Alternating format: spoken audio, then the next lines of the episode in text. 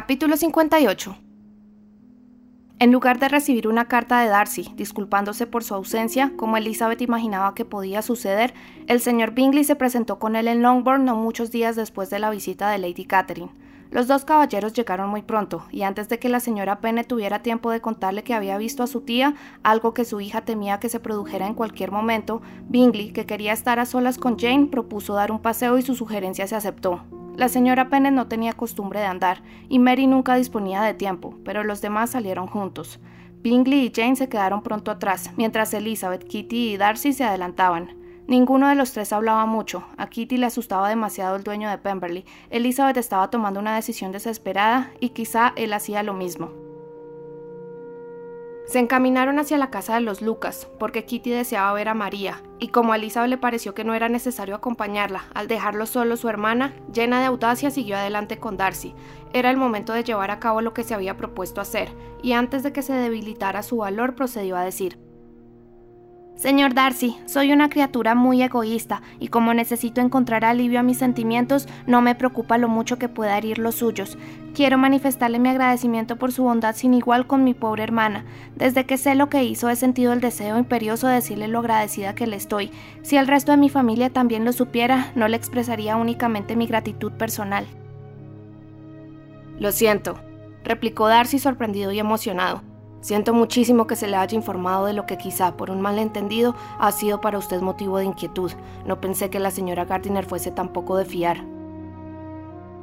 No culpe a mi tía. Supe de su presencia en la boda por la irreflexión de Lidia, y por supuesto no paré hasta averiguar todos los detalles. Déjeme que le agradezca una y otra vez en nombre de toda mi familia la generosa compasión que le llevó a tomarse tantas molestias y a soportar tantas humillaciones para descubrir a los fugitivos. Si me ha de dar las gracias, replicó él, que sea solo en nombre suyo. No ocultaré que el deseo de darle una alegría reforzó posiblemente los otros motivos que me impulsaron a orar, pero su familia no me debe nada. Aunque es mucho el respeto que siento por ellos, creo que solo pensé en usted. Elizabeth estaba demasiado turbada para decir una palabra. Después de una breve pausa, su acompañante añadió es usted demasiado generosa para jugar conmigo. Si sus sentimientos siguen siendo los mismos que el pasado abril, dígamelo inmediatamente. Mi afecto y mis deseos no han cambiado, pero una palabra suya me silenciará para siempre. Elizabeth, comprendiendo que la situación de Darcy era especialmente difícil y grande su ansiedad, se esforzó por hablar y al instante, aunque sin gran elocuencia, le hizo comprender que sus sentimientos habían sufrido un cambio tan decisivo desde el periodo al que él había aludido, como para hacer que ahora recibiera sus palabras con gratitud y alegría. La felicidad que le produjo aquella respuesta superó a todo lo que Darcy había experimentado hasta entonces, y procedió a expresarse con el acierto y el ardor que cabe esperar de un hombre perdidamente enamorado. Si Elizabeth hubiera sido capaz de mirarle a los ojos, habría comprobado hasta qué punto le sentaba bien la expresión de sincero deleite que se adueñó de sus facciones, pero aunque no miraba, sí podía escuchar, y Darcy le habló de sentimientos que al demostrar lo importante que era para él, dieron cada vez mayor valor a su afecto. Siguieron andando, sin saber en qué dirección. Era demasiado lo que tenían que pensar y sentir y decir para prestar atención a otras cuestiones. Elizabeth supo muy pronto que debía su felicidad presente a los esfuerzos de Lady Catherine. Su señoría había visitado a Darcy al pasar por Londres de regreso a Rosings para contarle el motivo de su viaje a Longbourn y lo esencial de su conversación con Elizabeth. Durante su relato hizo especial hincapié en las palabras de esta última, las cuales, desde el punto de vista de su señoría, ponían claramente de manifiesto la terquedad e insolencia de la señorita Bennet. Lady Catherine estaba convencida de que así lograría obtener de su sobrino la promesa que ella se había negado a hacer. Desgraciadamente para su señoría, sus revelaciones habían tenido exactamente el efecto contrario. Me dio más esperanzas, dijo él, de las que hasta entonces me había atrevido a abrigar. Sabía lo bastante de tu manera de ser como para estar seguro de que si tu actitud hacia mí estaba absoluta e irrevocablemente decidida, lo hubieras confesado con toda franqueza y sin reservas. Elizabeth, ruborizándose, se echó a reír. Sí, sabes lo bastante de mi franqueza para creerme capaz de hacerlo. Después de haberte insultado cara a cara sin el menor escrúpulo, no tendría empacho en repetir los insultos ante tus parientes. ¿Acaso dijiste algo que no me mereciera? Porque si bien tus acusaciones eran infundadas, resultado de falsas premisas, mi comportamiento contigo en aquel momento había merecido los reproches más severos. Fue imperdonable. Me avergüenza cada vez que pienso en ello. Vamos a no pelearnos por saber quién tuvo más culpa dijo Elizabeth. Si se examina con calma lo sucedido, se verá que ninguno de los dos se comportó de manera irreprochable, pero desde entonces, espero, los dos nos hemos vuelto más corteses. A mí me resulta tan difícil aceptar lo que hice, el recuerdo de lo que dije, de mi conducta, de mis modales, de mis expresiones durante todo el tiempo que duró nuestra conversación me sigue resultando ahora, como durante los últimos meses, indeciblemente doloroso. Nunca podré olvidar lo merecido de tu reproche cuando me dijiste, si se hubiera comportado usted de manera más caballerosa. Esas fueron tus palabras. No sabes, difícilmente puedes imaginarte cómo me han torturado, porque tuvo que pasar algún tiempo, lo confieso, antes de que me calmara lo suficiente para reconocer toda su justicia. Yo, desde luego, estaba bien lejos de suponer que te causaría una impresión tan fuerte, ni tenía ni la más remota idea de que las hubieras sentido tanto. Lo comprendo, pero entonces me considerabas desprovisto de toda hombría de bien, estoy seguro. Nunca olvidaré tu expresión cuando dijiste que no podía ofrecerte mi mano de ninguna manera que te impulsara a aceptarla. Por favor, no repitas lo que dije entonces, más vale que olvidemos esos recuerdos, te aseguro que me avergüenza lo indecible desde hace tiempo. Darcy mencionó su carta, logró que empezara a cambiar la opinión que tenías de mí? ¿Diste crédito a su contenido mientras la leías?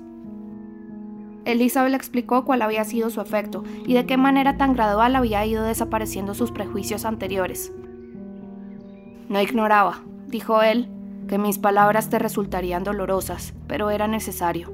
Espero que la hayas destruido. Me da miedo, sobre todo, que vuelvas a leer el comienzo. Recuerdo algunas expresiones que podrían, con toda justicia, hacer que me aborrecieras.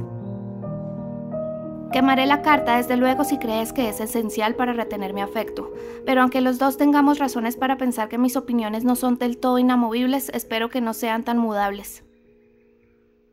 Cuando escribí esa carta, replicó Darcy, creía estar perfectamente tranquilo y sereno, pero después he llegado a la conclusión de que me domina una terrible amargura.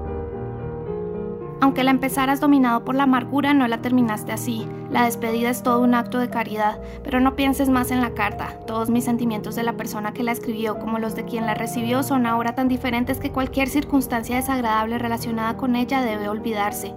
Has de aprender algo de mi filosofía. Piensa solo en el pasado cuando su recuerdo te procure placer.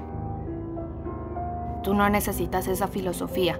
Tienes tampoco que reprocharte que el placer que te proporcionan tus recuerdos no procede de la filosofía, sino de algo mejor, la inocencia. Pero mi caso no es ese. Reaparecerán recuerdos dolorosos que ni es posible ni conviene rechazar. En la práctica, aunque no en la teoría, he sido un egoísta toda mi vida. De niño se me enseñó lo que estaba bien, pero no a corregir mi manera de ser. Se me inculcaron buenos principios, pero se me dejó que los siguiera desde el orgullo y la vanidad. Desgraciadamente, como único hijo varón, durante muchos años también hijo único, mis padres me mimaron, porque pese a ser buenos, mi padre, de manera especial, era todo benevolencia y amabilidad, Permitieron, alentaron, me enseñaron casi a ser egoísta y autoritario, a no preocuparme de nadie fuera del círculo familiar, a pensar mal del resto del mundo, a pensar mal, al menos, de su sensatez y de su valor comparados con los míos. Así he sido desde los ocho hasta los veintiocho años, y aún seguiría siendo así de no ser por ti, mi queridísima y encantadora Elizabeth. ¿Que no te debo yo? Me enseñaste una lección dura al principio, desde luego, pero ventajosísima. Me diste la lección de humildad que necesitaba. Me presenté a ti sin albergar la menor duda sobre la respuesta que iba a recibir, y tú me demostraste cuán insignificantes eran mis méritos para agradar a una mujer digna de ser agradada. Entonces, ¿estabas convencido de obtener el sí? Por supuesto, qué vanidad la mía, ¿no es cierto? Creía que estabas deseosa de mi declaración, que la estabas esperando. Mi comportamiento debió dar pie al equívoco, pero no intencionalmente, te lo aseguro. Nunca me propuse engañarte, pero quizá mi buen humor me haya descarriado con frecuencia, como debes de haberme aborrecido después de aquella tarde. ¿Aborrecerte? Quizás estuviera enfadado al principio, pero mi enfado pronto empezó a encauzarse en la buena dirección. Casi me da miedo preguntar qué pensaste cuando nos encontramos en Pemberley. ¿Te pareció mal verme allí? No, claro que no, solo sentí sorpresa. Tu sorpresa no pudo ser mayor que la mía al ver que venías a saludarme. Mi conciencia me decía que no era merecedora de tu cortesía, y confieso que solo esperaba recibir lo que tan a pulso me había ganado. Mi objetivo entonces, respondió él, fue hacerte ver, mediante todas las muestras posibles de cortesía, que yo no era tan mezquino como para guardarte rencor, y esperaba lograr tu perdón y mejorar tu opinión de mí, haciéndote comprender que tus reproches habían sido escuchados. No me es fácil decir cuándo aparecieron esos deseos, pero creo que no pasó más de media hora después de haberte visto.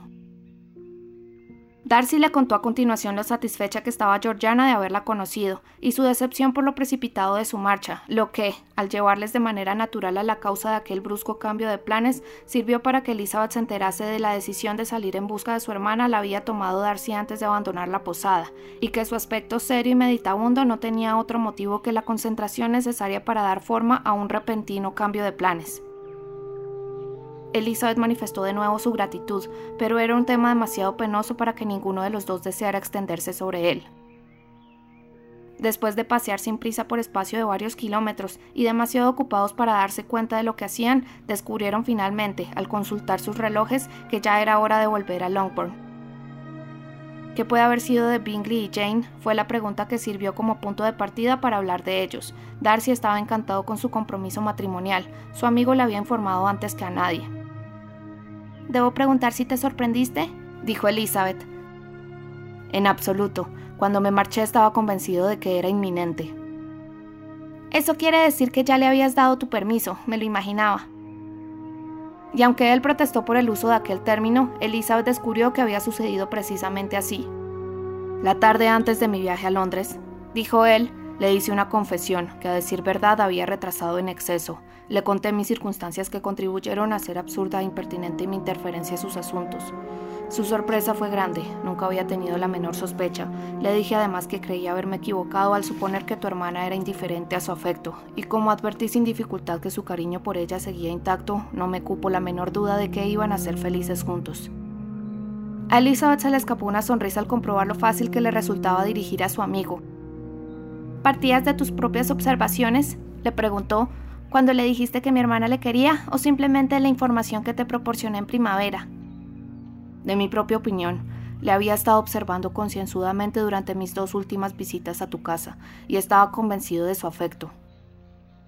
Y tu seguridad, imagino, bastó para convencer a Bingley. Así es, su modestia es totalmente sincera. La inseguridad le había impedido fiarse de su propio juicio en una cuestión tan importante, pero su confianza en el mío lo facilitó todo. Me había obligado a confesarle algo que le ofendió y no sin razón. No quise seguir ocultándole que tu hermana había pasado tres meses en Londres durante el invierno y que yo se lo había ocultado deliberadamente. Se enfadó, pero su enfado, estoy persuadido, solo duró el tiempo que duraron sus dudas sobre el cariño de tu hermana. Ya me ha perdonado de todo corazón. Elizabeth tuvo grandes deseos de decir que Bingley había demostrado ser un amigo maravilloso y tan fácil de guiar que su valor era inapreciable, pero se contuvo. Recordó que Darcy no había aprendido aún a aceptar que los demás se rieran de él y que aún era demasiado pronto para empezar. Imaginando de antemano la futura felicidad de Bingley, que por supuesto solo sería inferior a la suya propia, Darcy prosiguió la conversación hasta que llegaron a la casa de los Bennet, en cuyo vestíbulo se separaron.